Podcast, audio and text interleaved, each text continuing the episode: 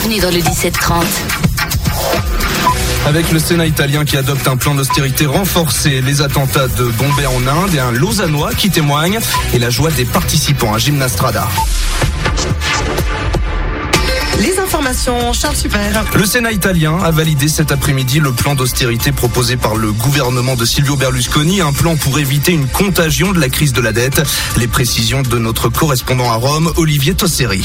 Tour de vis budgétaire en Italie pour éviter de vivre le cauchemar grec, une dette publique d'environ 120% du PIB, une croissance faible et la menace des marchés rendaient indispensable l'adoption de nouvelles mesures le plus rapidement possible. Le voilier suisse a pris les commandes de la course d'entrée de jeu et a passé toutes les bouées en tête pour finalement s'imposer de 45 secondes à Auckland. François Eger.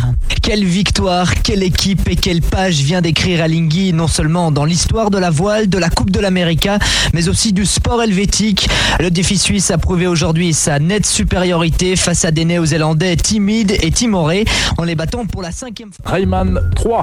Trois ans de travail dans les studios d'Ubisoft à Montreuil pour arriver à un subtil mélange de jeux d'action et de plateforme, une ambiance très cartoon, presque un film d'animation. Rayman, c'est un héros cool qui doit sauver le monde sans en avoir l'air. Il évolue dans un univers magique peuplé de